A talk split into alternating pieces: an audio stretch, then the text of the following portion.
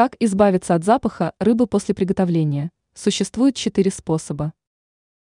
У рыбы и морепродуктов специфический запах, который усиливается во время приготовления блюд. Запах въедается в кухонный текстиль, разделочные доски. Буквально все начинает пахнуть рыбой после ее приготовления. Но с этой бедой можно справиться.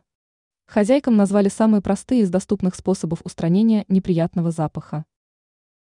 Вариант номер один – лимонный сок. Лимонным соком обрабатывают разделочные доски, ножи, руки. Затем можно промыть руки и утварь теплой водой с моющим средством. Чтобы освежить воздух в помещении, можно довести воду до кипения, бросить в нее остатки лимона и прокипятить некоторое время с открытой крышкой. Вариант номер два – уксус. Если лимоны появляются на кухне время от времени, то уксус есть всегда. Смочите салфетку и протрите поверхности, которые контактировали с рыбой. Запах уксуса быстро улетучится.